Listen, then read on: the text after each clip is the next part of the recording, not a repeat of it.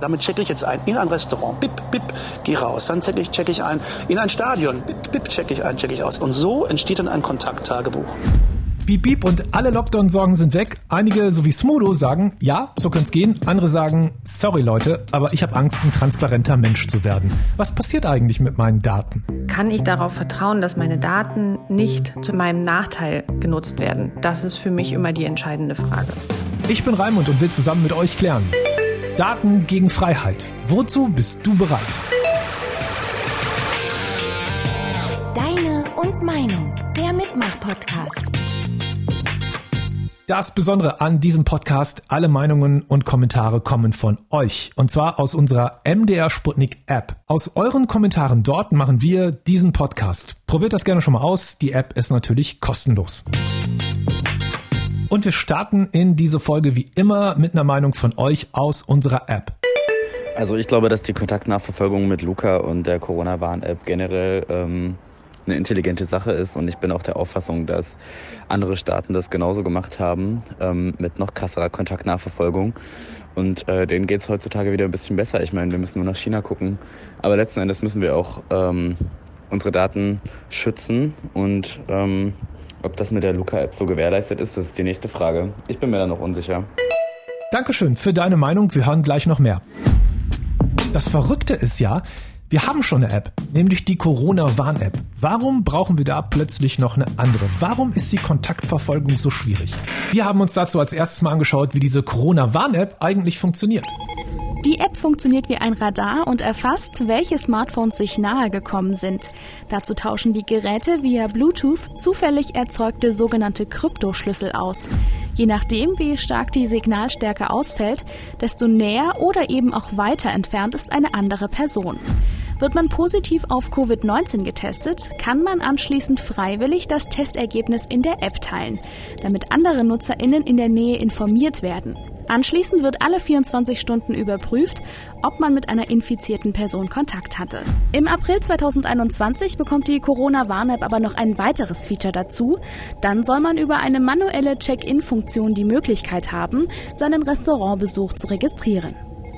Tja, ist ja eigentlich eine coole Idee, oder? Das Problem ist nur, die App nutzen viel zu wenig Menschen. Bis Mitte März 2021 wurde die ungefähr 26 Millionen Mal gedownloadet, aber nur etwas mehr als die Hälfte aller positiv getesteten Menschen teilt ihr Ergebnis auch. Also, woran scheitert das? Vielleicht wegen der Angst, dass wir keine Kontrolle mehr über unsere Daten haben? Das wollten wir genauer wissen und haben deswegen mit Netzexperte und Journalist Dennis Horn gesprochen. Den habt ihr vielleicht auch schon mal im ARD Morgenmagazin zum Beispiel gesehen. Was ich mich frage, Dennis, ist, lassen sich der Datenschutz und die Nutzung von irgendwelchen Corona-Apps überhaupt irgendwie miteinander vereinbaren? Ja, sie lassen sich schon miteinander vereinbaren, aber immer wenn man es tut, muss man bestimmte Dinge in Kauf nehmen. Zum Beispiel bei der Möglichkeit, Daten auszuwerten oder bei der Bequemlichkeit für uns als Nutzerinnen und Nutzer. Ich nehme mal die Corona-Warn-App als Beispiel. Da kommen der Datenschutz und die Privatsphäre ganz hervorragend zusammen. Diese App sammelt kaum Daten über uns. Da findet die Kontaktverfolgung auf unseren Smartphones statt. Und nur im Fall einer Infektion werden Daten auf einen Server hochgeladen und dann auch nur Codes, bei denen völlig unklar ist, um wen es denn da so geht. Und da muss man in Kauf nehmen, dass man die Daten eben nicht so gut auswerten kann. Wir wissen zum Beispiel nicht so wirklich, wie sich die Corona-Warn-App tatsächlich aufs Infektionsgeschehen auswirkt. Ein anderes Beispiel sind viele Online-Dienste, die wir gerne nutzen, obwohl sie wahnsinnig viele Daten erheben. Google ist zum Beispiel, wo ja über die verschiedenen Google-Angebote hinweg alles so perfekt ineinander greift, dass viele sagen, das ist super bequem für mich. Da lasse ich mich auf die Datensammlung ein. Jetzt hast du gerade die Corona-Warn-App genannt, also die, ich sag mal, offizielle App der Regierung. Da haben jetzt ja viele Bundesländer oder einige Bundesländer gesagt oder auch Städte, also die Corona-Warn-App, die hat es irgendwie nicht gebracht. Das Kontaktverfolgung im Restaurant und so, das geht damit alles wirklich nicht mehr. Wir nehmen die Luca-App. Die scheint irgendwie besser zu sein. Stimmt das? Also wo landen die Daten im Falle der Luca-App? Die landen im Fall der Luca-App auf einem zentralen Server, nämlich dem des Anbieters, eines Startups. Da liegen dann unsere Kontaktdaten also mit ein paar weiteren Infos. Welchen Ort habe ich besucht zum Beispiel? Wann bin ich dort angekommen? Wann bin ich wieder gegangen? Und diese Daten werden zwar verschlüsselt, das schon. Aber worüber zum Beispiel wenig gesprochen wird, wenn die Luca-App diese Daten hochlädt, fallen automatisch Metadaten an bei der Kommunikation mit diesem Server. Und damit ist es wissenschaftlich gesehen theoretisch sogar möglich, die verschlüsselten eigentlichen Daten wieder in personenbezogene Daten zu verwandeln, also sie zu de-anonymisieren. Das ist jetzt natürlich nicht so ein mega schöner Gedanke, dass irgendjemand plötzlich weiß, wo ich war und wen ich getroffen habe, der das gar nicht wissen soll. Aber ist das Panikmache oder gerechtfertigte Sorge? Die Meinungen von euch in der Sputnik App sind dazu durchaus unterschiedlich. Hallo, liebes MDR Sputnik-Team. Ähm, meine Antwort zu eurer Frage diesbezüglich ist eindeutig nein. Ich bin und wäre nicht bereit dafür, meine Daten auf, äh, für eine App herzugeben, nur um mich in Anführungszeichen frei bewegen zu können. Ich halte von diesen App nichts. Ich habe die auch nicht ausprobiert. Das kann mir, kann mir gestohlen bleiben. Ich finde eigentlich, sobald man ein Smartphone besitzt und man diverse Apps drauf hat, sei es nun WhatsApp, Facebook, äh, vielleicht auch nur Gmail oder das Handy einfach nur zum Surfen nutzt, verkauft man bereits seine Daten. Also finde ich es eigentlich Schwachsinn, darüber zu diskutieren, dass man irgendwie seine Daten freigibt und da oder datenschutzrechtliche Bedenken hat. Dankeschön für eure Meinungen. Es gibt aber tatsächlich einen großen Unterschied zu Facebook oder Google und den Corona-Apps. Und welcher das ist, das hören wir als nächstes. Hi, ich bin Rudi aus Grimma und ich mache eine Ausbildung zum Kaufmann für audiovisuelle Medien. Und an den meisten Diskussionen zu einem Thema im Internet, auf Facebook oder Instagram, nervt mich, dass man nicht weiß, welcher Kommentar jetzt richtig oder falsch ist. Und das ist bei Deine Meinung in der neuen Sputnik-App ganz anders, weil dort sind wirklich nur die Leute zu hören, die auch wirklich was zu sagen haben. Ich würde jedem die Sputnik-App empfehlen, weil dort hat man die Möglichkeit, seine eigene Meinung als Sprachnachricht zu hinterlassen und mit anderen Leuten ins Gespräch zu kommen, die sich auch mit dem Thema befasst haben und eine Meinung zu dem Thema haben. Und deswegen habe ich da mitgemacht. Wir haben gerade eine Meinung gehört, dass es ja keinen großen Unterschied macht, ob ich jetzt Facebook meinetwegen meine Daten gebe oder irgendeiner Corona-App. Dazu nochmal zurück zu unserem Netzexperten Dennis Horn.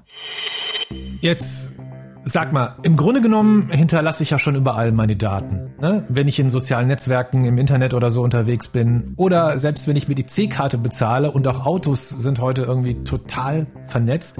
Deswegen mal im Ernst, warum drehen jetzt alle bei den Corona-Apps so durch? Ja, es gibt einen wesentlichen Unterschied zwischen den Dingen, die du nennst. Also mein Auto, meine EC-Karte, die Online-Dienste, bei denen ich bin, das ist erstens meine freie Entscheidung. Zweitens geht es da oft nicht um sensible Gesundheitsdaten und drittens ist der Staat da nicht im Spiel. Und das ist jetzt ja anders. Also wenn der Staat ins Spiel kommt und ich in einer Situation bin, in der ich nicht so ganz frei entscheiden kann, mache ich da jetzt mit oder nicht, dann erwarte ich sehr viel mehr als von einer Firma, bei der ich Kunde sein kann oder eben nicht. Der Staat hat das Gewaltmonopol und gerade ihm gegenüber sollten meine Daten so richtig gut geschützt sein und deshalb achten da jetzt viele drauf und ich finde auch zu Recht. Also, so schön das auch wäre, einfach eine App aufs Handy und Konzerte, Clubs, Bars, all das ist wieder ganz normal möglich. Vor Datenmissbrauch sollten wir uns und sollte uns vor allen Dingen auch der Staat schützen. Der Verein D64 Zentrum für digitalen Fortschritt hat fünf Kriterien für sogenannte Check-in-Apps aufgestellt. Check-in-App, das ist zum Beispiel die Luca-App oder auch die neue Funktion der Corona-Warn-App. Der Verein setzt sich für den Schutz unserer Daten in Deutschland ein und deswegen ist es ganz sinnvoll, sich mal anzuhören, was sie sich überlegt haben. Erstens White Paper. Der Dienst muss vollständig dokumentiert und transparent gemacht werden. Zweitens Open Source. Hiermit ist die vollständige Veröffentlichung des Quellcodes gemeint, von der App bis zur Datenverarbeitung. Drittens Datensparsamkeit. Der Verein fordert, dass nur Daten erhoben werden dürfen, die zwingend notwendig sind. Außerdem sollen ausschließlich Gesundheitsämter in einem Infektionsfall auf persönliche Daten zugreifen können. Einen Generalschlüssel für alle Daten darf es nicht geben. Viertens. Barrierefreiheit. Die App muss von allen Menschen mit unterschiedlichen mobilen Geräten bedient werden können. Fünftens. Serverstandort. Alle Daten dürfen nur auf Servern der EU verarbeitet werden. Ich finde, wir haben jetzt einen ziemlich guten Überblick darüber bekommen, was die Probleme bei den Corona-Apps sein könnten. Persönlich habe ich mitgenommen, dass ich meine Daten preisgebe, ist nicht mein Problem, sondern an wen und was sie dann damit machen. Und im Fall der Luca-App zum Beispiel ist mir das nicht so richtig klar. Übrigens unserem Experten Dennis Horn auch nicht, der würde sie lieber nicht nutzen. Nein, also ich habe für mich entschieden, dass mir das, was ich bisher von der Luca-App gesehen habe, nicht vertrauenswürdig genug ist. Ich müsste dafür zu 100 Prozent einem Hamburger Startup vertrauen und das hat mir erstens nicht sauber genug gearbeitet dafür, zweitens auch nicht gut genug kommuniziert. Die haben zu Anfang die Probleme runtergespielt, ähm, die es mit der App gab, sich dann ein bisschen bewegt, so nach dem Motto, äh, hatten wir eh schon immer vor, das zu verbessern. Und dann ist da noch Smudo, ähm, der Markenbotschafter der Luca-App, der bei Twitter bei jedem bisschen Kritik immer gleich an die Decke gegangen ist. Also bei einer App, bei der es um extra wichtige Daten geht, die auch mit unserer Gesundheit zu tun hat. In so einer brenzligen Situation, einer Pandemie, in der jetzt auch alles schnell gehen muss, da erwarte ich dann schon einiges. Und ich muss auch sagen, es hilft jetzt nicht zwei, drei, vier, fünf, sechs verschiedene Apps zu nutzen. Wir haben die Corona-Warn-App, die mit Version 2 ein ähnliches Feature am Start hat für Veranstaltungsbesuche. Und viele Millionen Menschen haben sich diese App runtergeladen. Und auch wenn sie in den vergangenen Monaten wirklich schlecht weiterentwickelt wurde, wir wissen, dass sie beim Datenschutz so gut wie alles richtig gemacht hat bisher. Und deshalb ist das die App, auf die ich weitersetze.